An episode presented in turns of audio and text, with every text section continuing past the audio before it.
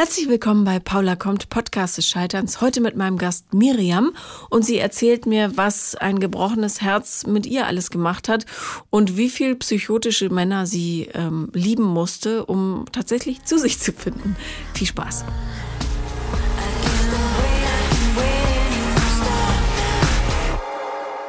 Herzlich willkommen, Miriam. Hallo. Ich freue mich sehr, dass du da bist und vor allen Dingen, weil ich ja schon lange gehofft habe, dass ich diese Geschichte, die du mir damals im Restaurant so ansatzweise erzählt hast, endlich in voller Ausführlichkeit höre. Ja. Ähm, ich muss dazu sagen, ähm, Miriam und ich haben uns mal in einem Job-Kontext kennengelernt und ähm, dann habe ich dich gefragt, ob deine Haare echt sind. Genau. Und ich habe mich gewundert, dass du das erkannt hast. Dass sie nicht echt sind. Ach so, nee, also es sah nicht merkwürdig aus, aber ich hatte irgendwie, ich merkte, irgendwas ist so anders. Dabei waren die ganz neu, ja. die Haare zu der Zeit. Also, ähm, was ist passiert damals? Ähm, das war tatsächlich meine erste große Liebe. Und ähm, der war depressiv und als er sich von mir trennte, war ich so traurig, dass ich kreisrunden Haarausfall bekommen habe. Mhm. Das ist eine Autoimmunkrankheit, die man bekommt, äh, die wird oft durch seelisches Leid ausgelöst, was ich damals auch noch nicht wusste. Mhm. Ich habe nur dann irgendwann in der Umkleidekabine, das weiß ich noch, äh, auf kreisrunden, fünf Markstück großen Fleck auf meiner Kopfhaut entdeckt und dachte so, huch, was ist das denn? Und bin zum Arzt gegangen und der meinte, ja, das ist kreisrunden Haarausfall, da kann man nicht sehr viel machen. Und mit dieser schönen Diagnose bin ich dann nach Hause gegangen, habe mich darüber informiert, was äh, schrecklich war, weil in so äh, Selbsthilfeforen halt äh, hunderte Frauen kurz vorm Suizid gefühlt äh, sich schlecht fühlen, weil sie keine Haare mehr haben. Deswegen habe ich das dann ganz schnell gelassen, solche Sachen nachzulesen. Mhm. Und dann sind mir tatsächlich innerhalb von einem halben Jahr alle Kopf, also nur die Kopfhaare ausgefallen. Alle. Alle, ja. Also meine Wimpern, Augenbrauen ist alles noch da, sondern tatsächlich nur äh, das Haupthaar sozusagen. Mhm. Und ähm, warum, also hast du, du hast, denke ich mal, lange darüber nachgedacht, warum der Schmerz so groß war in dir. Ähm, was hat dich so überwältigt bei diesem Mann? Ich glaube, das war, weil ich wirklich sehr, sehr jung war. Ich war 22 und ähm, er war doppelt so alt wie ich und ähm, hat immer zu mir gesagt, du bist so unvoreingenommen verliebt in mich, das kann ich überhaupt nicht wiedergeben mit meinen äh, ganzen Lebenserfahrungen und mit meinem ganzen Frust, den ich mit mir rumschleppe. Und ich habe das damals überhaupt nicht verstanden, was er meint. Mhm. Und ich hatte halt immer das Gefühl, dass ich nicht an ihn rankomme, weil er halt, wenn er seine Depression hatte, hat er sich einfach abgewendet und hat so ein kugelrunde Augen bekommen und ins Leere gestarrt. Und ich war so hilflos und so traurig. Und ich glaube, das war einfach das hat mich damals total fertig. Also ich war einfach wahnsinnig traurig. Und ähm, die Trauer hat sich dann irgendwie nach, gegen mich selbst gewandt, sozusagen. Und ähm, wie lange wart ihr zusammen? Das ging über ein Jahr, aber halt immer mit zwischendurch, mit Pausen, dass er gesagt hat, er kann nicht, er liebt mich nicht, er weiß es nicht, er ist zu alt für mich. Äh, und ich habe immer gesagt, das wird, das wird, wir schaffen das. Und äh, das haben wir dann nicht getan. War es echte Liebe deinerseits, zurückblickend? Ich habe ihn tatsächlich zehn Jahre später nochmal wieder getroffen, was extrem desillusionierend war, weil ich da gesehen habe, wie er ist und äh, wie hoffnungslos das damals schon alles war. Mhm. Also es war die totale Verblendung, also wirklich. Er ist sicher kein schlechter Mensch, aber ich habe so viel in ihn reininterpretiert und da so viel darauf aufgebaut. Das kann ich jetzt nicht mehr nachvollziehen. Ich weiß jetzt auch, was er damals gemeint hat mit, mit meiner unvoreingenommenen Liebe, weil das war wirklich so. Ich habe keine Fehler in ihm gesehen. Weiß er, was mit deinen Haaren passiert ist? Ja, das hat er, glaube ich, so mitbekommen, weil das anfing, äh, als wir noch Kontakt hatten. Aber also nicht so direkt. Also ich habe da auch kein Bedürfnis gehabt, ihm jetzt zu sagen, dass er schuld dran wäre oder so, weil das stimmt ja nicht. Mhm. Na gut, aber es äh, gibt ja einen Zusammenhang. Ja, auf jeden Fall. Also das war der Auslöser, würde ich mal sagen. Läufst du manchmal ohne Perücke rum? Ähm, mittlerweile schon. Ähm, das erste Mal war tatsächlich letztes Jahr war ich in Wien auf dem Liveball. Mhm. Ähm, da habe ich mir überlegt, äh, jetzt traue ich mich mal irgendwie und äh, das war total toll. Also ich, bei mir war eigentlich der Grund immer, dass ich Angst hatte, dass Leute Mitleid haben, weil sie denken, ich hätte Krebs oder so. Und dass, dass dann irgendwie so Blicke kommen, oh Gott, du Arme, kommst du damit klar? Und das war halt gar nicht so. Mhm. Und ich habe erstaunlicherweise gemerkt, dass es nach einer Stunde oder so habe ich selber gar nicht mehr gemerkt, dass ich keine Haare habe. Und auch so meine Wirkung war genau die gleiche. Also ich war dann wirklich nach einer Stunde genauso selbstbewusst und, und irgendwie mit erhobenem, nacktem Haupt sozusagen wie, wie sonst. Ich stelle mir das sehr befreiend vor, oder? Wenn du plötzlich nur noch du bist.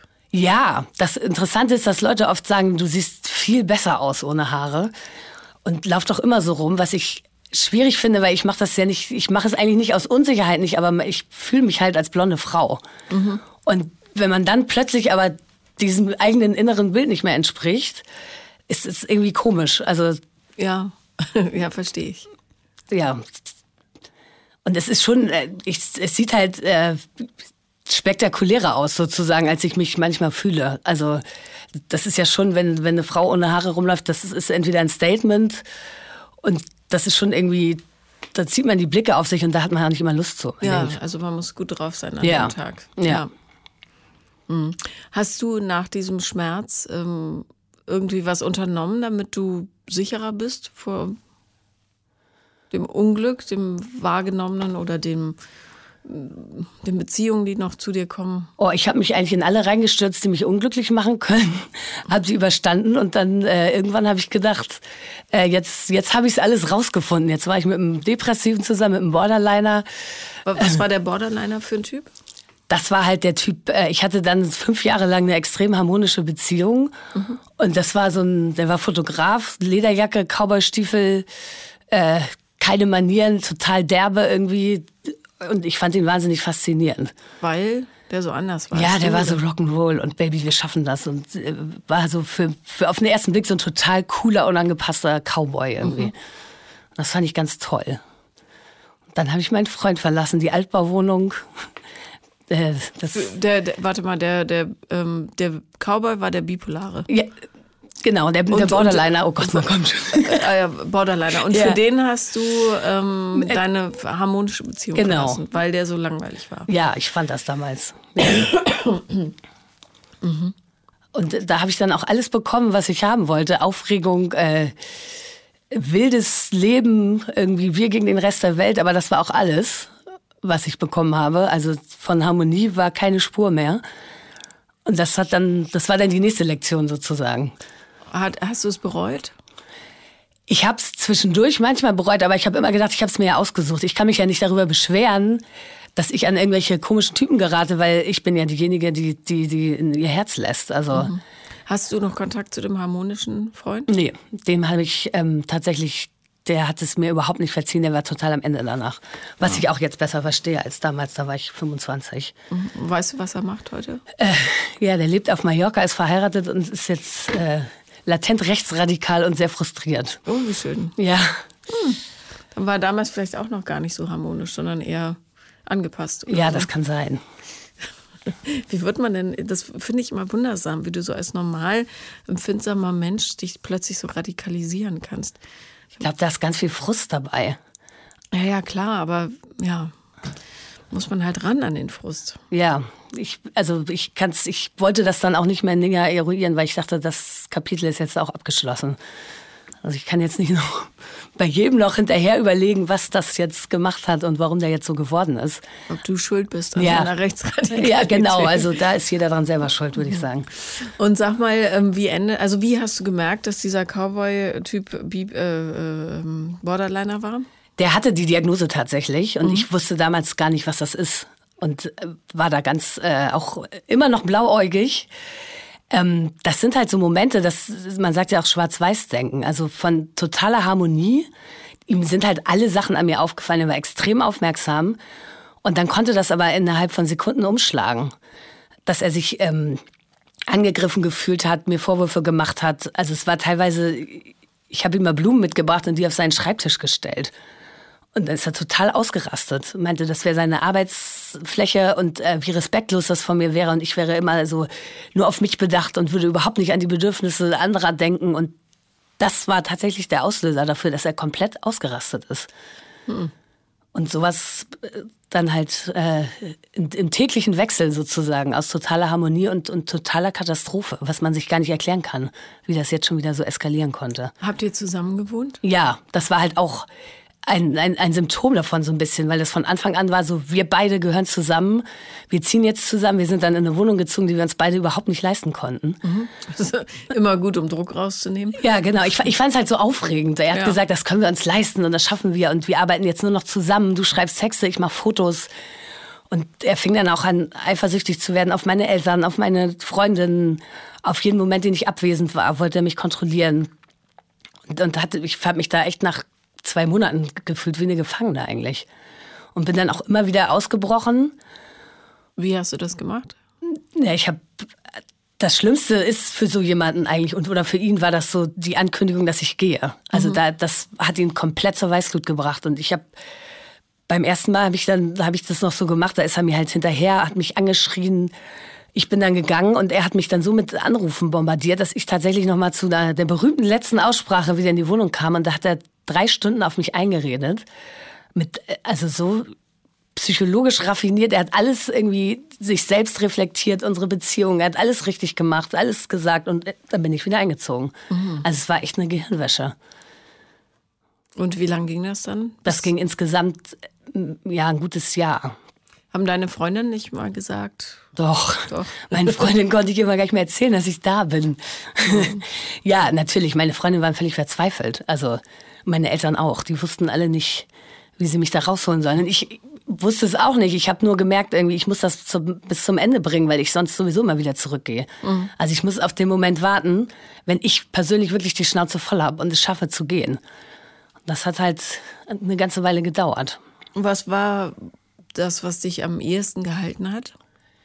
Ah, es war tatsächlich, also ich habe dann auch eine Therapie gemacht, weil ich dachte, wie kann das sein? Und ich habe das Gefühl gehabt, ich muss ihm beweisen, dass ich nicht so bin, wie er mich sieht. Während der Beziehung hast du die Therapie gemacht? Ja, habe ich mhm. währenddessen angefangen, weil er auch immer gesagt hat, ja, du hältst dich für gesund. Ähm, vielleicht schaust du mal auf dich, du bist, du bist derjenige, der hier alles zerstört. Mhm, schön. Und genau, das funktioniert halt. Von außen denkt man immer, wie kann man so blöd sein und sich da so rein. Aber wenn ja, man in, da drin lebt, ist das, geht man echt viel weiter. Das habe ich da auch gelernt, dass man eigentlich andere nie verurteilen kann darüber, was sie in Beziehungen machen, mit sich machen lassen oder tolerieren, weil man, wenn man selbst drinsteckt, geht man viel, viel weiter, als man das jemals für möglich halten würde. Das ist ulkig, nicht? Ja. Dass man da nicht so klar sehen kann. Überhaupt nicht. Also auch, er hat mich teilweise, er, na, geschlagen nicht, er hat mich an die Wand gestellt, mir den Hals zugedrückt, so ein bisschen, jetzt mache ich dich fertig. Und das ist eigentlich so ein Moment, wo man sagt, jetzt ist Schluss. Ja. Und ich bin am nächsten Tag wieder da gewesen. Und er hat gesagt, ähm, jetzt hast du mich ja in der Hand. Ich bin ja jetzt äh, übergriffig geworden. Jetzt, jetzt kannst du mir ja sagen, dass ich der Böse bin. Er hat selbst die Situation quasi noch umgedreht. Mhm. Ja, na gut. Das war sehr aufregend, ja. ähm, das ist natürlich immer eine schöne, äh, so eine schöne self-fulfilling prophecy, wenn du dann ähm, dich genauso benimmst, wie es deinem Selbstbild entspricht, nicht? Er genau. mochte sich natürlich auch überhaupt nicht. Nee, genau. Aha. Und ich hatte immer das Bedürfnis, ihm zu beweisen, dass ich nicht untreu bin, dass ich nicht so böse bin, wie er es mir vorwirft. Und daran habe ich mich, glaube ich, einfach abgearbeitet. Mhm. Ähm, wann, äh, wann kam denn dann der Punkt, wo du gesagt hast, okay, also jetzt reicht's wirklich? Ich, das ging tatsächlich langsam. Also, und es gab dann eine Situation, ähm, da waren wir auch eigentlich schon getrennt und ich hatte einen neuen Job. Und er hat mich kurz, also vor meinem ersten Arbeitstag angerufen und dann habe ich gesagt, wenn du mich nicht in Ruhe lässt, dann ziehe ich echt andere Seiten auf. Und habe dann aufgelegt und habe dann halt bis zur Mittagspause gearbeitet irgendwie und habe dann meine E-Mails nachgeguckt und habe 30, 40 Mails von ihm gehabt, wo er ähm, dann geschrieben hat, was willst du mir damit sagen? Wie, wolltest du mich bedrohen? ähm, ich bin jetzt mit meinem Laptop im Wald, den kann man nicht nachverfolgen. Ich werde jetzt äh, Nacktfotos von dir an sämtliche deiner Arbeitgeber, Auftraggeber, äh, Freunde schicken. Und ist halt, er hat einen totalen, er ist total ausgerastet. Und ich habe das halt gelesen und mir wurde einfach total schlecht und mhm. ich wusste überhaupt nicht, was ich tun sollte. Und bin dann halt in dieser Mittagspause, ich habe ihn angerufen und gesagt, bitte lass uns reden, tu es nicht. In totaler Panik habe ich mich mit ihm getroffen auf ihn eingeredet. Der saß nur auf dem Fahrersitz seines Autos neben mir, starrte ins Leere und meinte, ich, ich mach dich fertig, ich mach dich fertig. Und ich saß da heulend und zitternd und meinte, du tust nicht irgendwie. Und war dann, glaube ich, zwei Stunden weg, halt an meinem ersten Arbeitstag und war so mit den Nerven am Ende, bin dann wieder in die Redaktion und dachte echt, ich kann jetzt nicht weiterarbeiten. Ich war so äh, aufgewühlt irgendwie, dass ich dann zu meiner neuen Chefin gegangen bin und dachte, ja, ich komme nur mit Ehrlichkeit weiter und habe ihr das erzählt. Was jetzt auch nicht, also sie guckte mich dann etwas konsterniert an und meinte, ah, das klingt ja schlimm. Mhm. Und war, glaube ich, so ein bisschen verstört. Es war auch zu viel Information. Und also die ganze Sache, der Job dauerte halt nur, das war eine Vertretung für eine Woche. Die haben danach dann auch nie wieder angerufen. Also ich glaube. Äh, Welches Magazin war es? Das war Petra damals. Ach, pff. Egal, ja, aber es war auf jeden Fall ja. so ein Moment, wo ich dachte, dass, dass das passiert ist. Also das war der Moment, wo ich gemerkt habe, dass das, also das ist doch Wahnsinn, was ich hier mache. Hat er was rausgeschickt? Nein, natürlich nicht. Er hat sich oh. dann an dem Abend, ich habe dann tatsächlich ähm, beim Psychologen angerufen, weil ich nicht wusste, was ich, wie ich mit ihm umgehen soll. Und der hat gesagt, reden Sie mit ihm, sagen Sie ihm, er hat fünf Minuten, sich zu erklären und dann brechen Sie das Gespräch auch ab. Und das habe ich getan und dann hat er hat geweint, sich entschuldigt und das war halt dann wieder die totale Umkehr. Und mhm wollte mich sofort besuchen, hat gesagt, er würde mir doch sowas nie antun. Und da, da habe ich auch, das war halt das krasseste Ausmaß eigentlich von, von diesem totalen Wandel innerhalb von Stunden. Da wohntest du aber noch mit ihm zusammen? Nee, nee, da war ah, ich schon ausgezogen. Ah, okay. Und ähm, waren es denn schöne Nacktfotos wenigstens? Ja, ich war mir nicht so sicher, welche, welche er nimmt. Er hätte wahrscheinlich die schlecht getroffenen genommen. Ach so, weißt du was? Also sollte das nochmal passieren, geh damit ganz selbstbewusst. Ja, heute wäre das völlig ist. anders. Das so, sind halt immer, sind immer die ersten Male wirklich, ja, ja. die einen so aus der Bahn werfen, weil natürlich, heute würde ich sagen, ja bitte, also. Ja, mach, schieb raus. Also, wenn das jetzt das Schlimmste ist, was du mir glaubst antun zu können, also. Ja. Nee, das, aber wenn es das erste Mal passiert, ist man halt so völlig aufgelöst. Ja, klar. Ähm, und damals war es auch noch nicht so üblich, ne? Ähm, nee. überall Nacktfotos nee, Das stimmt, heutzutage macht man, machen die meisten Leute das ja schon selbst. Ja. Wie, wie viel älter war er als du? Zwölf Jahre. Mhm. Wie, wie, erklärst du dir deinen Hang zu Älteren? Das habe ich auch mal überlegt. Ähm, ich glaube tatsächlich, dass ich auch immer eine Herausforderung suche oder gesucht habe. Und das dann oft eher bei älteren Männern wahrscheinlich war. Also mein jetziger Freund ist drei Jahre jünger. Also ich habe keinen Vaterkomplex, habe ich beruhigt festgestellt. Wie alt bist du jetzt? Ich bin äh, 39. Ja. Und hast du dir den Zeit genommen, dich äh, nach dieser Geschichte zu erholen, so ein bisschen? Ja, schon. Also ich habe mich auch während der, es ist ja nicht so abrupt, es ging, wurde ja immer weniger und ähm, ja, so ein paar Monate schon. Und dann habe ich ja den Mann kennengelernt, über den wir damals gesprochen haben. Das war dann der nächste Wahnsinn. Ja, welcher war das nochmal? Der, ähm, den habe ich kennengelernt, weil ich ihn interviewt habe tatsächlich, weil er ein Filmprojekt gemacht hat. Mhm. Genau. Jetzt schnackelt es wieder so ein bisschen, ja? ja. Aber erzähl mal weiter. Und äh, den, der ist halt also Regisseur und wahnsinnig ähm, charismatisch. Der war aber auch deutlich älter, oder nicht? Nee, der ist zwei Jahre jünger. Zwei Jahre jünger, okay. Mhm. Und den fand ich auch von Anfang an toll, weil er halt auch so ein totales Charisma hat. Und äh, ja, wir waren vier Jahre zusammen und das war auch extrem lehrreich auf jeden Fall. Inwiefern? Ähm, er hat zu mir gesagt, kurz bevor wir wirklich dann zusammen waren, er meinte, wenn wir zusammen sind, wird das ganz schön, wird es für dich auf jeden Fall anstrengend, aber du wirst Sachen erfahren, die du sonst nicht erfahren würdest, was wahnsinnig pathetisch klingt. Blöde ja. Ankündigung. Ja, also. er hat aber recht. Nur damals dachte ich auch so, ja, genau. Erzähl du mir noch was, ja. Und was er meinte dann, er damit? Naja, es war, wir haben schon ziemlich wilde Sachen erlebt sozusagen. Also wir waren zusammen in Panama, dann landete eine kolumbianische Prostituierte bei uns im Bett, unab, unabsichtlich mehr oder wie, weniger. Wie kann denn ja. unabsichtlich eine kolumbianische Prostituierte im Bett landen? Wir waren in einem Club in Panama und ähm, ich habe mich da mit so, mit so einer jungen Frau unterhalten, die auch irgendwie ich hatte das Gefühl, dass sie mich anflirtet, was ich so ganz nett fand. Und er kam dann dazu und meinte so, komm, den nehmen wir mit. Mhm. Und dann dachte ich so, ja, okay. Und äh, wir landeten dann im Taxi und, äh, in unserem Hotel und sie, ich knutschte mit ihr wild rum. Und ähm, er wollte dann auch mitknutschen und sie war dann immer so ein bisschen abweisend und irgendwann war mir die ganze Sache auch irgendwie zu aufgesetzt. Also es war, es war irgendwie eine komische Situation und ich dachte, ich entziehe mich dem Ganzen jetzt und bin ins Badezimmer gegangen. Mhm und hörte dann nur eine Diskussion so auf halb Spanisch, halb Englisch, dass sie dann plötzlich Geld haben wollte, doch. Und er zu ihr gesagt hat, äh, nein, warum? Also so, so war das ja nicht abgemacht. Und dann gab es großes Geschrei und äh, Gezeter und er meckerte und sie schrie und er, er hat sie dann erst, ähm, er hat gedroht, dann ihre Klamotten aus dem Hotelzimmer zu werfen. Anders wären wir sie, glaube ich, nicht losgeworden. Das war ein wirklich, es war völlig bizarr. Und ähm, hat sie sich dann. Sie ist dann gegangen. Wir hatten aber große Angst, dass sie jetzt womöglich noch irgendwelche Polizei, kolumbianischen ja, Drogenkartellhelfer hat, ja. die dann bei uns äh, am Zimmer klopfen. Äh, ja, das war aber nicht. Das war nicht so, nein. ähm, aber ich frage mich, also du kannst doch nicht, du verknallst dich in jemanden und dann sagst du, pass auf, wenn das mit uns was wird, dann wird es so und so und so sein. Wer sagt denn sowas? Ja, komisch. Ja, es, es, es war. Also.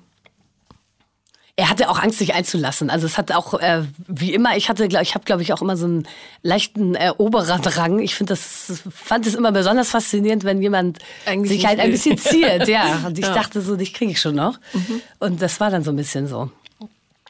Okay, was gab es noch? Irgendwas Illegales oder? Äh, wir waren zum Beispiel, ach, wir waren in Cap d'Act. Das ist, ich wusste nicht, dass es sowas gibt. Das ist äh, an der Côte d'Azur, ja, ein FKK-Nudistenort. Ja. Und ähm, wir wollten eigentlich nach Marseille zusammen in Urlaub. Und ich habe das auf dem Weg äh, gelesen von äh, in Rudeln umherziehenden nackten Männern am Strand und kopulierenden Paaren im Sand und meinte, das, das gibt's doch gar nicht. Und wir sind dann da tatsächlich hingefahren. Und es war genau so. Ja, es ist wie ein Camp, also es ist ein Campingplatz eigentlich. Man zahlt Eintritt, da muss man halt nackt sein, was am Anfang auch eine sehr komische Erfahrung ist. Warst du mit Haaren oder ohne? Äh, mit. Mhm. So nackt war ich dann Ganz doch nicht. Ja. ähm, ja, und es ist tatsächlich so, dass da am, am Strand ähm, kopulierende Paare liegen und Männer wirklich in Fünfer- bis Sechser-Gruppen im Halbkreis drumrum stehen mit wehender Banane. Mhm. Und also es, es war wirklich bizarr. Ist ja für den Sand auch nicht schön so auf Dauer. Ja, ich, ja, stimmt. Es regnet da ja auch nicht so oft. Ja. Es bleibt alles kleben, ja. Okay. Und ähm, das habt ihr euch dann angeguckt und seid dann wieder weggegangen? Oder habt ihr. Ja, wir waren schon drei Tage da, glaube ich. Äh, und da sind halt auch Clubs. So, da muss man dann nicht ganz nackt erscheinen abends. Mhm. Ähm, aber ich es gibt ja so in Deutschland dieses Swingerclub-Klischee von äh, Spanferkel am Spieß und, und äh, schlechter Beleuchtung und schlecht angezogene Menschen, was glaube ich auch stimmt. Mhm. Und in Frankreich war das halt nicht so. Das waren wirklich lauter schöne Menschen, die äh, wild rummachten. Also das, das war ein bisschen wie im Film. Also es, es sahen einfach alle wahnsinnig gut aus und waren wild und gefährlich. Das war schon toll. Also das war jetzt nicht dieses muffige, spießige deutsche Swingerclub-Klischee, so das. Mit Leberwurstbrot. So ist es ja tatsächlich. Ja, ich kann, ich kann das Klischee tatsächlich bestätigen, weil mhm. ähm, die Male, wo ich äh, in französischen Swingerclubs war, waren die Leute sehr edel und also innen wie außen. Ja. Und wenn wir in deutschen Swingerclubs gedreht haben, war es immer nicht so schön. Nein, es ist leider unvermeidlich, ja. ja. Schade. Woran es gab tatsächlich Spanferkel zum, man hat auch, wir waren so ein, zwei Mal, um uns das mal anzugucken und ich hatte echt oft das Gefühl, die Leute sind eigentlich wegen des Buffets da. Also erstmal schöne Bauchvollschlage und dann gehen wir mal eine Runde bumsen. So. Ja, weil das ja wahnsinnig schwierig ist mit vollgeschlagenem ja, Bauch. Es, ja. Und es ist auch unappetitlich. Ich möchte nicht mit jemandem Sex haben, der Spanferkel nee, gegessen hat. Nee, genau. Oder überhaupt Fleisch. Leichtes Grillaroma noch ja. im SM-Raum. Berg. Okay. Ähm, also das heißt, der war äh, sexuell sehr äh, aufgeschlossen, der junge Mann. Und ähm, wie war es denn emotional? Emotional war es extrem, äh, auch ein extremes Auf und Ab. Und ähm, wir haben tatsächlich äh, irgendwann beschlossen oder darüber gesprochen, dass wenn einer von uns äh, einen Ausrutscher hat oder was mit jemand anderen anfängt, dass wir uns das dann irgendwann erzählen. Mhm. Und äh, weil wir gedacht haben, ach, wir lieben uns so und ich, ich weiß, wie er ist. Also er hatte halt wirklich, also er ist ein totaler Aufreißer, so. Und ich bin auch nicht davon ausgegangen, dass ihm das so gar nicht passiert ist, wenn wir zusammen sind. Und äh, ja, das war dann unser, unser Schwur an uns. Also es war jetzt nicht eine offene Beziehung, wo man sagt, das ist okay, wenn das passiert, aber wenn es passiert, dass man sich das dann halt irgendwann, irgendwann erzählt. Mhm.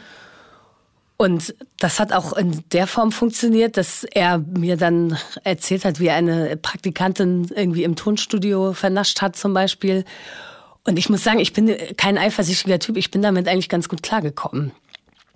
Also ich bin aber ziemlich treu. Also mir ist das tatsächlich nicht passiert. Mhm. Und ich habe auch gedacht, ähm, ich reiß mir jetzt nicht irgendjemanden auf, nur um mich zu rächen, weil, weil er es auch getan hat. Das hat aber im Laufe der Zeit tatsächlich zu so einer Ungleichheit geführt, die ich überhaupt nicht verstehen konnte, weil ich dachte, ich bin ja tolerant. Also ich komme ja damit klar irgendwie, dass es ihm passiert. Und er kann sich ja freuen, dass das bei mir nicht so ist. Naja, also was heißt ihm passiert? Ja, das ist ja nicht, der ist ja nicht eine Amöbe, wo Nein, dann plötzlich eine andere Amöbe drankommt und sagt, ups, nee, schon zwei Amöben. Also ähm, das kann man ja schon steuern. also es war bei uns Mensch. tatsächlich so, er war eifersüchtig darauf, er meinte, du verbringst halt mit Männern irgendwie an der Bar fünf Stunden und flirtest mit denen und äh, redest über intimste Dinge und, und hast eine emotionale Annäherung, die er äh, nicht hat, wenn er, er seinen Penis rein. Genau, also wirklich so und er hat mhm. auch tatsächlich nie irgendwie glaube ich, eine tiefere emotionale Beziehung zu irgendeiner Frau gehabt, während wir zusammen waren. Ja, aber äh, ja, also dann kann man sich auch sparen. Ja, denke ich auch. Ja, ja denke ich auch. Aber äh, die hm. Meinungen gehen da auseinander. Ja, okay. Ähm, für, lebtet ihr zusammen? Ja, teilweise. Mhm. Also er bei mir, was auch ein Problem war, weil er sich dann fühlte, er wohnt bei mir und ist von mir abhängig. Das war alles so ein männliches Ego-Ding auch, recht kompliziert. War er denn beruflich erfolgreich? Ja, er hat zu der Zeit gerade ähm, am Film gearbeitet. Äh, immer so wechselnd, also Freiberufler halt. Mhm. Das kennt man ja.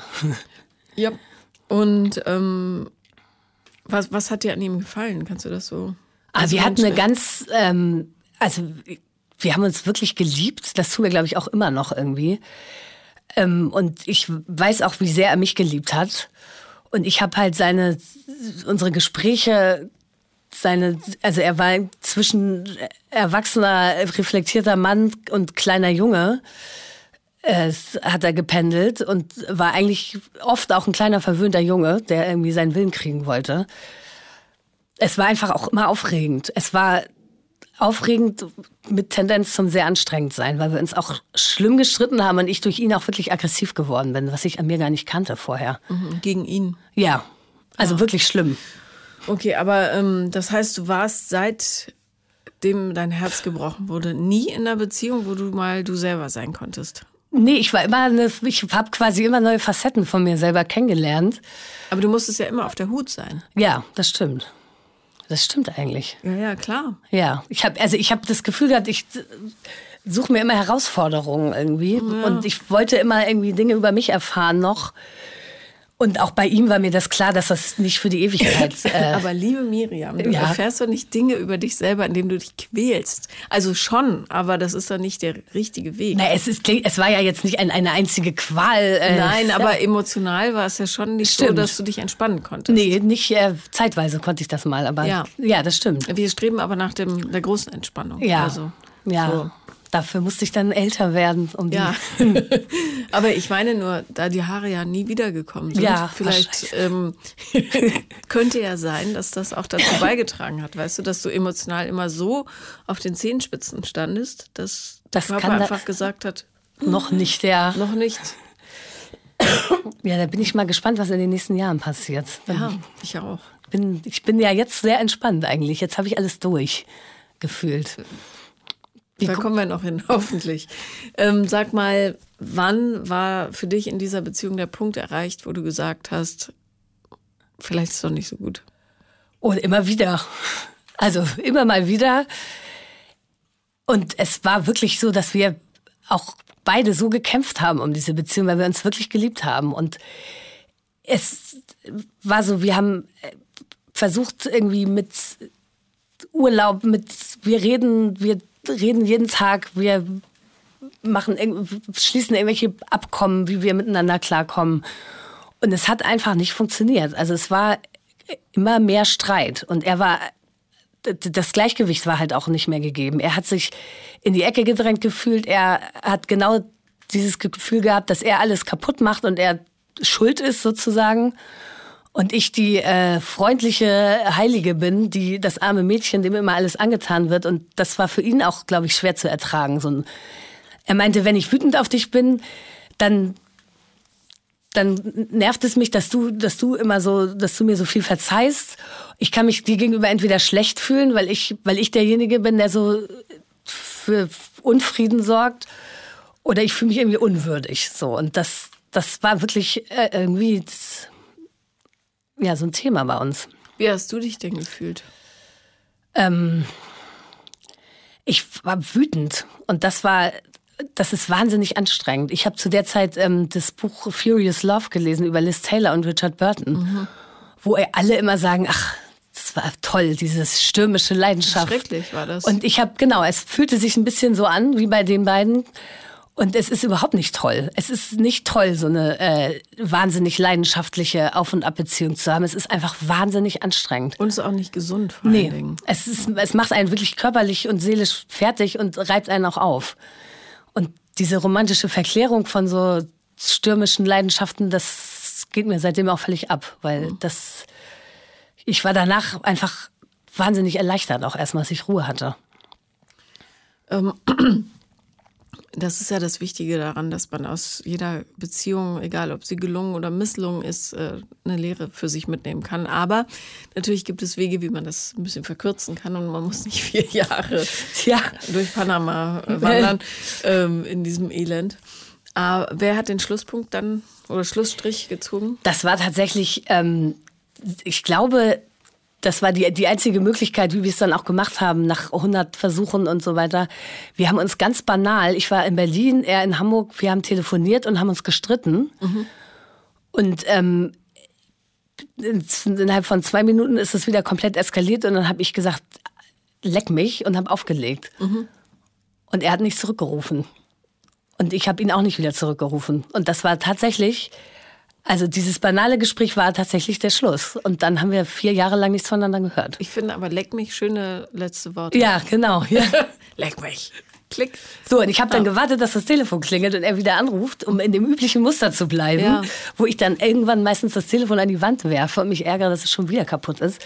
Das äh, ist dann nicht passiert. Und so war dann ganz banal mit diesem Telefonat einfach Schluss. Da lebtet ihr aber nicht zusammen. Nee. Also, also gab es noch irgendwas, was auszutauschen gewesen wäre? Ja, äh, Sachen, die, das haben wir aber tatsächlich so gemacht, dass ähm, ich ihm den Schlüssel beim Nachbarn hinterlegt habe und dann nicht in der Wohnung war. Also mhm. und auch erst Monate später tatsächlich. Also da war erstmal wirklich zwei, drei Monate totales Schweigen. Wie, äh, wann setzte die Erleichterung ein? Ziemlich schnell eigentlich. Auch dadurch, ähm, was ich auch meinen Freundinnen immer predige, dass wir einfach keinen Kontakt hatten. Mhm. Und ich glaube, der größte Fehler auch bei Menschen, wenn sie sich trennen, ist oft, dass sie trotzdem noch Kontakt haben. Und das reibt so auf.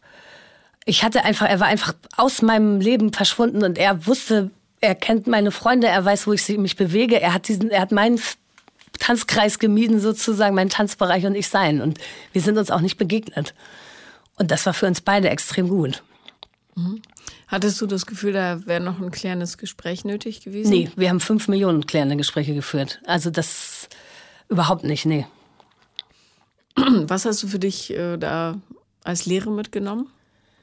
Ähm, dass ich tatsächlich ähm, mich gut besser selbst behaupten kann, als ich denke und dass ich auch tatsächlich, was mich auch wirklich verstört hat, eine extrem aggressive Seite in mir habe, die ich vorher nicht kannte oder wo ich vorher gesagt hätte, auf gar keinen Fall. Also, dass ich auch wahnsinnig wütend sein kann und auch das, da habe ich da das erste Mal auch rausgelassen. Also ich komme aus einem extrem harmonischen Elternhaus und ich hatte nie irgendwie aus, wirklich Auseinandersetzung. Ich habe, meine Eltern haben sich nie angeschrien. Also sowas gab es alles nie. Sind die noch zusammen? Ja. Und aber mögen die sich echt oder? Die lieben so sich total. Also deswegen, ich komme aus einem totalen aus so einer ganz heilen Welt. Und deswegen ist das für mich, glaube ich, auch immer so ein Abenteuer gewesen, alles, weil ich nie das Gefühl hatte, dass mir wirklich was passieren kann. Mhm. Ähm, naja, äh, deine Seele hat ja trotzdem Schmerz empfunden, offensichtlich, sonst wäre das mit den Haaren nicht passiert. Das stimmt, ne? ja. Hast du Geschwister? Ja. Wie viele? Äh, mein Bruder, der ist sechs Jahre jünger und hat gerade geheiratet. Und was führt der für eine Beziehung oder für Beziehungen? Ähm, der führt tatsächlich seit acht Jahren äh, eine sehr solide Beziehung in Stuttgart mit einer Kollegin von Daimler und ist, äh, ja, wie gesagt, die haben letzten Juni geheiratet. Und äh, der hat es ganz harmonisch hinbekommen. Mhm. Okay. Was haben, da, haben deine Eltern mal mit dir darüber geredet, was du so für Typen anschleppst? Ja, wobei ich bei meinen Eltern tatsächlich auch, also ich rede mit meiner Mutter über alles, aber es ist nie so, dass ich glaube nicht, dass meine Eltern mal das Gefühl hatten, dass ich wirklich irgendwie am Boden zerstört bin oder so, weil ich tatsächlich das ganz gut, ich kann ganz gut umschalten und ähm, die haben sich, glaube ich, nie Sorgen gemacht. Außer bei dem Borderliner vielleicht, da war ich wirklich ein bisschen durch den Wind. Aber sonst waren das ja auch, also auch der Ex, mit dem ich hier vier Jahre zusammen war, der hat sich mit meinen Eltern auch super verstanden. Also es war, es war ja immer von außen betrachtet, war es eigentlich alles ganz schön. Mhm. Ähm, du hast ja, vermute ich jetzt mal, noch länger Therapie gemacht oder häufiger mal? Ja, ich war ehrlich gesagt nur zwölfmal da, weil der Therapeut dann gesagt hat, ähm, ich, dass ich nichts habe. Mhm. Also er meinte, sie können noch zwölf Stunden herkommen, aber uns gingen ehrlich gesagt auch so ein bisschen die Gesprächsthemen aus, weil. Okay. Naja. Hätte ja sein können, dass ihr über den Haarausfall gesprochen hättet. Ja, hat, ja, haben wir auch, aber da konnte er mir jetzt auch nicht weiterhelfen. Mhm. Ähm, naja, es würde mich interessieren, was jemand, der sich lange mit dir beschäftigt, dazu sagt, dass du immer so zerstörerische Geschichten aussuchst. Oder nicht immer, aber doch in großer Häufung, zumindest eine Zeit lang. Ja, hab, stimmt. Ah, das ist eigentlich jetzt das Schöne, weil ich das tatsächlich betrachte ich mich selbst jetzt als echt kuriert davon. Also, mhm. Weil ich habe jetzt so das Gefühl, ich habe die, ich habe mein Diplom gemacht. nee, aber ich habe das wirklich sämtliche Facetten des Irrsinns bei anderen irgendwie oder bei mir selber ja dadurch auch natürlich äh, durchlebt und jetzt weiß ich Bescheid. Also jetzt brauche ich das auch nicht mehr. Es fasziniert mich auch nicht mehr. Ja, es kann natürlich auch sein, dass du einfach eine Gegenbewegung setzen wolltest zu der Harmonie, die du aus dem Elternhaus kanntest. Ja, das glaube ich auch, dass ich irgendwie so ein bisschen das Gefühl hatte, ich muss, ich muss mal was erleben. Mhm. Ja, ich könnte dir da ein paar schöne Länder zum Reisen empfehlen, aber Beziehungen? Ja. Lieber nicht. Dann fange ich jetzt an mit Reisen. Wie, ähm, wie lange ist es jetzt her mit dem Vierjahrestypen? Äh, das, wir haben uns 2014 getrennt. Mhm. Und wie lange warst du dann Single? Äh, oh, pff, ein Jahr, anderthalb. Ach so. Mhm. Das war auch super. Hast du, ähm, hatte das Spuren hinterlassen? Hast du gedacht, äh, war ja, ich ähm, bin so schräg, ich werde nie einen normalen finden? Nee, überhaupt nicht. Ich habe eher gedacht, ich bin jetzt dadurch so selbstbewusst und so souverän, weil ich durch ihn auch so viel über mich gelernt habe und äh, über meine Sexualität, wie ich sein will, wie ich zu mir stehe, mein Selbstbewusstsein, dass mir das total geholfen hat. Also ich habe gedacht, äh, ich brauche ihn jetzt nicht mehr dafür, um so zu sein, sondern ich kann das jetzt auch alleine. Und das mhm. war super. Also das ist schon auf jeden Fall äh, positiv, was ich da mitgenommen habe aus der Beziehung. Okay. Und wie hast du deinen jetzigen Freund kennengelernt? Ähm, der saß mit seiner Freundin äh, in einem Restaurant, wo ich mit ein paar Bekannten reinkam und wir haben uns sehr lustig unterhalten und ich dachte dann aber nein, ich führe das Gespräch jetzt nicht weiter. Neben ihm sitzt seine Freundin ganz still und schweigend. Mhm. Ähm, wir haben uns dann zwei Wochen später auf dem Festival getroffen, wo er mir dann so nebenbei erzählte, dass er sich getrennt hat. Und, ähm, Wie lange waren die zusammen? Vier Jahre. Das hatte jetzt okay. mit mir, glaube ich, nichts zu tun. Also das, das war eh zu Ende gelebt. Ja, ja, genau. Ja, passiert ja manchmal. Und wir hatten im Juli ein wahnsinnig romantisches Date an der Elbe auf einem einsamen Steg an der Elbe im Sonnenuntergang. Äh, sprangen dann irgendwann Hand in Hand nackt ins Wasser. Mein Hund hüpfte uns hinterher und äh, knutschten dann an einer gelben Boje in der, in der Elbe das erste Mal und das war alles ganz schön. ja, es war ein sehr schöner Start. Und der Hund? Der Hund dachte, wir ertrinken. Er wollte uns, glaube ich, retten. Das war ganz. Ja. Der schnaufte um uns herum. Weil das ist ja auch nicht so einfach, da äh, die Position zu halten in der Elbe für so einen Hund. Nee, das stimmt. Wir, wir hängen an der Boje und knutschen und der Hund äh, trieb immer wieder. Trieb ab. mit letzter Kraft. ja. Was ist das für ein Hund? Ähm, der heißt Grobi. Mhm. Ich habe zwei. Der ist äh, ein russischer Straßenhund. Ein, er ist schwul und sehr, sehr elegant mhm. und äh, sehr freundlich. Aber welche Größe? Also Knie. Okay. 22 Hast du dann Kilo. mit Grobi ein ähm, Mitleid gehabt und ihn im Arm gehalten? Nee, ehrlich gesagt habe ich nicht so an Grobi gedacht. War Grobi tatsächlich die ganze Zeit, während ihr knutschtet? Ja, wir haben es dann nach fünf Minuten abgebrochen, damit der Hund nicht ertrinkt. Also den haben Ja. wir dann aus dem Wasser gehievt Okay. und haben auf dem Steg weitergemacht. Sehr schön. Und seitdem seid ihr zusammen. Ja. Mhm. Und konntest du die Erfahrungen aus den anderen Beziehungen da irgendwie einbringen? Ja, also schon. Wobei zum Glück muss ich das gar nicht so, weil äh, an die Grenzen, die ich an die ich vorher gestoßen bin, äh, bringt er mich gar nicht. Also das ist sehr sehr angenehm. Aber da doch auch gerade dadurch, dass ich halt ähm, es total zu schätzen weiß, wenn Dinge einfach sind oder wenn wenn man sich versteht und dass ich äh, wenn man sich nicht versteht, dass es für mich dann trotzdem immer im, im Rahmen dessen, was schon so passiert ist, äh, dass es für mich jetzt keine Katastrophe ist, ehrlich gesagt. Also ich bin, glaube ich, ganz gut streitresistent geworden, auch durch die letzten Jahre. Ja. Aber konntest du früher streiten oder hast du immer da, dich darum bemüht, dass es möglichst so. Genau, ich hab, war immer oder bin eigentlich sehr harmoniesüchtig.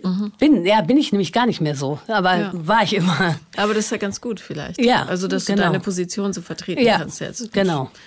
Man muss sich ja eh auf so einen Mittelweg einigen. Ja. Das macht Beziehungen ja so anstrengend. Genau, ja, es ist wirklich anstrengend. Es ist auch, wenn es einfach ist, ist es anstrengend. Ja, aber es ist wie, wie eine WG. Du musst halt immer dich so austarieren. Das ist schon nicht so ohne. Also ich wundere mich auch, je älter ich werde, wie ähm, leichtfertig Leute so über Beziehungen reden. Aber es ist einfach doch, wenn du es richtig machst, musst du dich schon anstrengen. Ja. Also Wir wohnen auch zusammen, also von Anfang an quasi. Und das ist nochmal eine andere Herausforderung. Also wirklich, dass ich da allein schon, ich gehe, ich bin müde, gehen wir jetzt ins Bett oder nicht? Oder also die, das sind halt die winzigen Dinge des Alltags, die man ja immer verhandeln muss. erklär mir mal, warum äh, du immer mit den Leuten zusammenziehst. Ich bin ja gar nicht so. Ähm, tue ich eigentlich gar nicht. Also bei ihm war das jetzt so, dass er halt bei seiner Freundin ausgezogen ist. Und dann direkt zu dir. Und dann, ja, so ein bisschen zu mir, äh, wo das dann aber auch noch nicht ganz klar war, ob das mit uns jetzt was wird oder nicht. Und ähm, jetzt seit drei Monaten jetzt doch ganz und offiziell. Ich bin auch tatsächlich, also ich bin, ich, ich liebe meine Wohnung total und habe eigentlich jetzt nicht das Bedürfnis gehabt, ich möchte jetzt mit jemandem zusammenwohnen. Also, weil ich fühle mich alleine, ich habe meine Hunde, meine Freunde, so ich habe ein total erfülltes Leben auch gehabt ohne. Also ich habe das nicht, ich halte das jetzt nicht für das Nonplusultra der Beziehung, dass man jetzt zusammenwohnen muss. Also ich glaube, es ist auch immer gut, eigentlich noch seine Unabhängigkeit zu haben, ein Stück weit. ja, total. Wohnst du alleine? Oder? Äh, nee. Aber wir haben eine Ausweichwohnung. ah, Also falls Druck im Kessel ist, kann er nach Mitte. Super. Ich bin ja gerne draußen, weil bei uns hört man die Füchse nachts ranzen, heißt das. Habe ich nachgelesen, wenn die nach dem Weibchen rufen. Ich Ja. glaube, das Männchen ranzt. Keine Ahnung. Ja, bestimmt. Ist Paarungszeit. Jedenfalls. Ähm, und äh, die Vögelein zwitschern und so. Und ähm, er hat noch so eine Junggesellenbude hier direkt in Mitte. Wie Viel praktisch. zu laut, aber. Und das hat sich echt als ideal Das glaube ich, ja. herausgestellt, weil ich bin auch nicht so ohne. Manchmal habe ich sehr viel im Kopf und ähm, kriege das auch nicht immer so schnell sortiert. Oder muss einfach Sachen machen und brauche Platz, Platz, Platz. Und ähm, wenn dann einer sagen kann, okay, ich ziehe mich mal zurück, dann habe ich meine Ruhe. Ist das dann okay? Total. Also, weil das ist ja auch, glaube ich, bei Paaren oft so, dass wenn man sagt, ich ziehe mich jetzt zurück, dass der andere sich dann nicht irgendwie zurückgewiesen oder im Stich gelassen fühlt und Ich habe da, ähm, wir sind jetzt auch schon echt lange zusammen, irgendwie knapp zehn Jahre. Und ich habe am Anfang totale Verlustängste gehabt, also was aber gar nichts mit der Beziehung zu tun hatte, sondern mit mir. Das ist so mein Thema, weil ich ähm, in meiner Kindheit halt verlassen wurde öfter. Und ähm, das war für mich am Anfang äh, sehr schwierig festzustellen, dass ich Raum brauchte. Und dass ich eigentlich, dass es mein Wunsch war, alleine zu sein. Das konnte ich kaum formulieren. Das musste ich lernen, mühsam. Ähm, weil ich ja dachte, ich bin so eine Partymaus. Ich brauche immer möglichst viel laut und um mich rum. Das stimmt aber gar nicht. Ich brauche möglichst wenig um mich rum und möglichst ruhig. Ja. So. Und ähm, überhaupt mir das Recht einzugestehen, zu sagen, ich will jetzt gar nicht. Ich will weder, dass noch jemand hier ist, noch will ich, dass der Fernseher läuft, noch will ich, dass jemand mit einem Buch so raschelnd in der Ecke sitzt. Ich will einfach nur so mein Ding machen. ja. Ähm, und das war viel entscheidender für mein Wohlgefühl, als zu sagen, der hat das Bedürfnis, sondern zu verstehen, dass sein Bedürfnis tatsächlich fast deckungsgleich ist mit meinem Bedürfnis, es aber nicht diesem Klischee entspricht, was ich im Kopf hatte, wie eine Beziehung laufen muss. Genau, das ist, glaube ich, oft ja. die Vorstellung, an der man festhält, weil man das ja so macht. Genau. Und man reflektiert gar nicht darüber, was man eigentlich selber will oder dass es total okay ist, wenn man dem halt nicht entspricht. Ja, ja genau. Und ähm, ich habe auch, also zum Beispiel mit meinem Vater würde ich darüber jetzt nicht diskutieren. Der hätte da null Verständnis für. Mhm. Aber es fühlt sich, es ist so viel leichter, seit, seit ich in der Lage bin zu sagen, das will ich, das will ich nicht. Und erschreckenderweise ist das noch nicht so viele Jahre so, wie es sein sollte. Ja, aber es ist ja also schön, dass man auch in unserem hohen Alter sich noch weiterentwickelt und Dinge lernt. Also. Ja, ja, total. Aber also ich kann das echt, wenn man die wirtschaftlichen Möglichkeiten hat, das ist in Berlin ja ein bisschen einfacher ähm, als jetzt in Hamburg oder München oder Stuttgart oder diese Horrorstädte, wo man 30 Euro den Quadratmeter zahlt. Ähm, dann ist es echt eine gute Option, weil es nicht nötig ist, nur noch so ein Wir zu sein und sich da auf den Füßen rumzustehen, sondern auch ernst zu nehmen, was man selber für Bedürfnisse hat, nämlich zum Beispiel nach Ruhe oder so. Ich, meine, ich habe auch wahnsinnig viele Tiere zu Hause, plus zwei Teenies. Oh. Das ist einfach viel. Ja. Und ähm, da muss ich ab und zu einfach echt alleine gelassen werden. Lasst mich. Alle. Schweigt. Ich meine, das erledigt sich bei männlichen Teenagern ja eh, die reden ja dann irgendwann nicht mehr. Stimmt. Aber ähm, so, dass, dass ich auch nicht das Gefühl habe, jemand erwartet was. Selbst wenn er das gar nicht erwartet. Aber man steigert sich ja da so rein in diese Gedanken. Jetzt würde ich eigentlich gerne, lass es irgendeine plumpe romantische Komödie sein, gucken, müsste aber eigentlich eine Art Dokumentation sehen. Oder, oder über ein Buch diskutieren oder was weiß ich. Ähm, und selbst wenn das gar nicht ausgesprochen ist, wächst es ja so in einem und du hast das Gefühl, du bist unfrei und na, na, na. So, und dafür ist es super. Ja. ja. Aber ich würde zum Beispiel heute, wenn wir uns trennen würden und so weiter, ich könnte mir nicht vorstellen, tatsächlich mit jemandem so aktiv zusammenzuziehen. Wir suchen uns jetzt eine Wohnung und so. Also glaube ich nicht. Nee, ich glaube, Unabhängigkeit ist auch wichtig. Also, dass man man selbst bleibt und nicht nur ein Wir ist. Mhm. Und das finde ich immer, es gibt Paare, da funktioniert es und dann gibt es Paare, wo es mich, wo ich merke, dass es nicht authentisch ist, sondern dass es eben so, wie es sein soll. Und dann wundere ich mich immer, wie die das aushalten. Ich frage mich dann immer bei solchen Paaren, wie es dann aussieht, wenn keiner dabei ist. Mhm. Also ich Hass. weiß ja, ich, ich, weiß ja schon, was bei mir los war sozusagen. Ja. Also das frage ich mich sowieso ganz oft, wie, wie glücklich Paare eigentlich sind, die man so von außen betrachtet, weil man weiß ja auch, was bei einem selber schon mhm. wie schön es nach außen aussah und wie anstrengend es dann nach innen war. Ja. Ja, ja, ich glaube, ähm, es wäre wichtig, äh, darum liebe ich diesen Podcast auch so sehr, darüber zu sprechen, dass ähm, auch die Beziehungen, die so harmonisch wirken, einfach im Innenleben immer noch äh, komplex und kompliziert und manchmal auch blöd sind und ja. manchmal auch sehr schön, ja. Aber es ist eben nicht so, wie ich mir das äh, als ich jung war, vorgestellt habe. Da findet man jemanden und dann ist man doll verliebt und dann ist ab da alles super. Ja. Es ist einfach nicht, das ist so. nicht so wie bei meinen, ich dachte auch mal bei meinen Eltern, das wäre halt normal. Ja. Also. Na gut, jetzt weißt du auch nicht, die werden dir ja auch nicht alles erzählen, wie es da ist, wenn die mit ihrem Frust irgendwie rumschieben. Ja, ich weiß aber, wie sie, und das ist tatsächlich, glaube ich, auch äh, meine beste Freundin führt auch eine sehr glückliche Beziehung. Und das habe ich bei beiden, also bei meinen Eltern und bei ihr gemerkt, ähm, dass in der Beziehungen beide bereit sind, auf den anderen einzugehen. Mhm. Und zwar auch, wenn es ihnen nicht entspricht. Also mein Vater möchte noch einen Schnaps trinken auf der Familienfeier, meine Mutter aber nicht. Und er tut's dann einfach nicht, obwohl er gern würde und fährt mit Mutti nach Hause.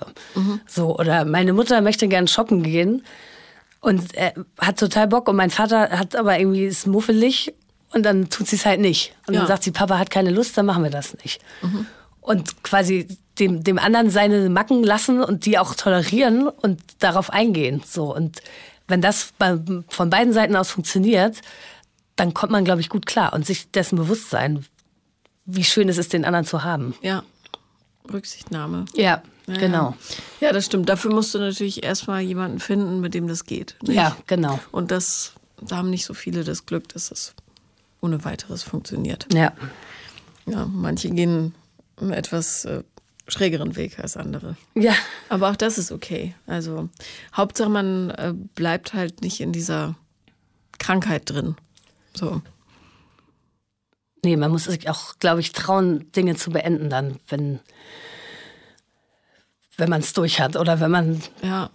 wirklich merkt, dass man überhaupt nicht weiterkommt. Ja, genau. Na, es gibt Beziehungen, die, ähm, was ist immer so eine Frage, wann, wann mache ich Schluss? Also erstens, wenn das Unglück größer ist als das Glück, Ja. dauerhaft. Und zweitens, äh, wenn du das Gefühl hast, da ist jetzt an Lehrmaterial tatsächlich nichts mehr zu holen. Also, genau, so war es bei mir halt auch, ja. Ja. Und ich habe halt auch immer, ich habe lange auch auf den Zeitpunkt gewartet. Also ich habe gewusst, das geht nicht für immer oder es geht nicht mehr lange, aber ich habe gemerkt, ich hänge aber noch dran und ich muss jetzt noch weitermachen. So, und äh, das war dann auch so, dass ich gedacht habe, ich, ich verzeihe ihm das jetzt, weil es, ich verlasse ihn sowieso nicht deswegen. Ja, ja. ja. Und ich muss jetzt noch weitermachen, weil das Gefühl ist noch nicht so weit, dass ich das jetzt schaffen würde zu gehen. Und das merkt man dann halt irgendwann, wenn es so ist. Ja. Also was ich echt spannend finde, ist, ähm, weil so psychosomatische Geschichten eh immer so wahnsinnig komplex sind, ob wenn du innerlich zur Ruhe findest und dir ähm, auch den Raum gibst, glücklich zu sein, in Harmonie mal, ob deine Haare dann sagen, hey, Die Chance ist relativ gering, statistisch gesehen. ich weiß, aber es geschehen ja immer, also ich meine, du brauchst keine Haare, um ein tolles Leben zu führen, ja, aber es wäre nur interessant aus medizinischer Sicht, wie sehr die Seele da irgendwie bei dir eine Rolle spielt. Ja, also ich frage mich das auch. Ich habe aber auch immer, ähm, wie ich ja erzählt habe, diese ganz vielen verzweifelten Frauen, die also sich nicht weiblich fühlen oder so ohne Haare. Und ich muss sagen, ich habe für mich ist das eine eigentlich total positive Erfahrung, weil ich niemals auf Ablehnung gestoßen bin dadurch. Und weil es, weil ich halt wirklich gelernt habe, dass Menschen oder Männer meinetwegen auch nicht so oberflächlich sind und dass es überhaupt dieses Schönheitsideal, dem wir alle entsprechen wollen, dass das überhaupt nicht so entscheidend ist, wie wir das glauben. Ja. Also wir rennen dem blind hinterher und dass es gar nicht so entscheidend ist, merkt man erst, wenn man dem äh, nicht mehr entspricht vielleicht. Und es ist gar nicht so wichtig. Also es ist überhaupt nicht schlimm. Naja, vor allem hat der liebende Blick das überhaupt nicht im Visier, ne? Nee, und selbst wenn er nicht, also ich hatte auch Männer, die mich sicher nicht geliebt haben und mit, mit denen ich dann geknutscht habe oder so. Ich habe mir irgendwann angewöhnt, das gleich zu sagen, weil ich den peinlichen Moment des, äh, huch, jetzt fällt mir der Pfiffi vom Kopf, äh, den wollte ich mir dann irgendwann auch ersparen. Ist das mal passiert? Äh, ja, ganz furchtbar, ja. Beim wilden Rummachen. Ich warf den Kopf nach hinten und dann plötzlich, oh, es war, es war aber in dem Moment war es auch so, dass ich dachte, okay, davor habe ich jetzt 15 Jahre Angst gehabt, jetzt ist es passiert. So. Ja. Das heißt, wie alt warst du da? Ja, das war vor zwei Jahren. Das nicht erste Mal lang- vor ja, zwei Jahren? Ja, es war schrecklich. Und er wusste es nicht. Nee, der wusste es nicht. Ich, äh, standen bei mir im Hausflur. Ich hatte ihn gerade in einer Bar kennengelernt. Es war ein extrem gut aussehender Banker aus, aus London. Und der arme Mann war völlig schockiert. Ich, ich meinte so, oh, sorry. Uh, I should have told you maybe. This is my hair and that's me. Und er so, oh, okay. Und wie hat er reagiert? Ja, der war ernsthaft besorgt. Ich glaube, er dachte, ich, ich hätte eine ganz schlimme Krankheit. Und ich glaube auch, er dachte, ich hätte vielleicht eine ansteckende Krankheit, weil er wirklich so besorgt nachfragte, ob das denn, was das denn wäre. Und wirklich nur psychisch und autoimmun. Und äh, ja, habe ich ihm dann versichert. Er hat mir dann am nächsten Tag aber nochmal eine Nachricht geschrieben, ob es dann wirklich. Äh, Aber er blieb über Nacht. ja, er blieb über Nacht, ja, ja. Und kam es zum Vollzug? es kam dann zum Vollzug, ja. Okay, gut. Ja, er dachte sich wahrscheinlich auch, wenn ich schon mal hier bin. So weit gekommen Ja. ist, höre ich nicht auf. Hast du äh, den Pfiffi dann wieder Ja, aufgezogen? ja, ja. Okay. Aber erst so nach so, nach so zwei, drei Minuten, weil ich dachte, das, Damit ich muss jetzt ein bisschen Würde behalten und das nicht völlig jetzt mit verrutschtem Fifi dann wieder. Ähm, Zurück ja, ins Geschäft. ja, genau so. Ja. Okay, aber ich meine, ähm, ich stelle mir das ja auch äh, schwierig vor, dass der beim Sex nicht verrutscht, oder? Ja, das geht. Ich habe, äh, ich, mit, mit dem Zopf geht es immer ganz gut. Wenn, wenn einem dann extrem heiß wird, äh, dann äh, rutscht es schon mal. Ja. Aber da wird man tatsächlich, also irgendwann Profi bei. Ich, also Aber ich meine, hattest du nie jemanden, der dir dann wonnig in die Haare gegriffen hat, um dran zu ziehen? Nee, weil das habe ich schon im, im Ansatz immer unterbrochen. Sobald die Hand äh, nach oben ging bei irgendjemandem direkt, also da kriegt man so Reflexe einfach. Okay. Mhm. Das heißt, du sagst erst seit zwei Jahren, was ja. Phase ist. Ja. Okay. Das hat tatsächlich ganz schön lange gedauert. Aber es, also weil es mir auch wirklich zu anstrengend ist, da, Jedes Mal zu erklären. ja, ja, und auch, ja, und auch diese Angst zu haben, jetzt fasst er mir in den Nacken und dann, oh, rutscht es oder komisch oder irgendwas. Ja. Also das, und es ist tatsächlich auch so un, unwichtig irgendwie. Also es war ein paar Mal auch so, dass ich wirklich schon dachte so, hallo, ich habe eine Perücke auf und ja und? Also das ist dann noch nicht mal auf besonderes Interesse stoß, wo ich dann schon fast ein bisschen beleidigt war und dachte, das ist ja wohl, das ist doch spektakulär. Und Das ist jetzt mal was. ja, Okay. äh, ja, Ja. genau. Ich finde, mich hättest du ja sofort, wenn du gesagt hättest, mir hat jemand das Herz gebrochen und alle Haare sind ausgefallen. Ja, Also keine weiteren Fragen. Ja. Euer Ehren. Lass mich Liebe mit dir machen. Ja, es, Ja. Ist, es ist auch, also viele, ich mag mich auch ohne Haare. Also ich habe auch äh, eine gute Kopfform, da habe ich echt Glück. Mit so einem Hinterkopf. Ja, genau. So. Darum habe ich meine Kinder immer ähm, über der Schulter getragen, als die Babys waren und immer von rechts nach links gedreht, wie so Burger-Dings, Patties, weil ich wollte, dass sie so einen Hinterkopf wie Thierry, Thierry Henry haben, dieser Fußballer, der hatte so einen ganz faszinierenden, tollen Hinterkopf. Hat funktioniert. Ja, super. Ja, Guck mal, wenn die mal Haarausfall kriegen, dann haben sie Glück. So ich, ja. eben, ja, weil ich habe einen total platten Hinterkopf, sieht ganz doof aus. Also, Ja, du hast zum Glück ja auch sehr viele Haare. das stimmt, aber du weißt ja nicht, was passiert noch im Leben. Ja, das stimmt. Ne? Ich bin dann gearscht. Vielleicht gibt es so Hinterkopfimplantate. Ja, genau, so Stoff. Schöner aussieht. Nicht so. Einen halben Medizinball dran kleben. Okay. Also ich, ähm, ich freue mich sehr, dass du so ohne seelischen Schaden da durchgekommen bist, weil die Geschichten, die haben ja schon alle das Potenzial, äh, einem die Seele ein bisschen zu verknoten. Ja, ich bin resilient wahrscheinlich. Ich habe es mir selber ausgesucht. Also es ist ja jetzt nicht, dass ich in Not und Elend gestolpert bin als unschuldiges Wesen, sondern das war ja schon immer, ich, ich war ja schon immer daran beteiligt. Naja, aber ähm, häufig kommst du ja aus einer Bedürfnislage in solche Situationen als Mensch. Also es gibt ja viele Leute, die suchen sich Partner aus, weil sie glauben, was Besseres habe ich nicht verdient oder, ähm, oder die äh, imitieren quasi die Elternbeziehung oder was weiß ich. Ähm, das ist ja, sind ja häufig nicht bewusste Prozesse, die da eine Rolle spielen. Genau, also, deswegen hatte ich auch die Therapie gemacht, weil ich dachte, warum mache ich denn das? Und Ja. äh, die bahnbrechende Erkenntnis war, ähm, Frau Kiefert, Sie haben zwei Seiten in sich. Eine sehr geerdete und solide und äh, eine, Sie wollen halt äh, Abgründe des Lebens äh, erleben und tun das aber nicht aus sich selbst heraus, sondern suchen sich quasi einen anderen Menschen, der sie damit hinführt, wo sie dann ein Stück mitgehen und dann, wenn sie es gesehen haben, halt so umdrehen und nach Hause gehen sozusagen. Also ja. Wobei vier Jahre hingucken ist ja schon eine ganze lange ja, gut, das. Also ich freue mich auf jeden Fall, dass du momentan in einer harmonischen Ja. Phase bist. Hoffen wir, dass es lange andauern möge, weil es ganz schön ist. Ist sehr gesagt, schön, ja. Ohne Stress. So. Ja. Und dann danke ich dir sehr, sehr für deine Offenheit und die schönen Geschichten. Ja, danke gleichfalls. Es war sehr schön. Danke. Das war Paula kommt, Podcast des Scheiterns, heute mit meinem fantastischen Gast Miriam. Und ähm, ich freue mich besonders, dass ich diese Geschichte endlich vollumfänglich erzählt bekommen habe. Und ich hoffe, ihr auch. Und wenn ihr auch mal Gast sein wollt, dann schreibt mir bitte an paulalambertmail at gmail.com. Bis dann.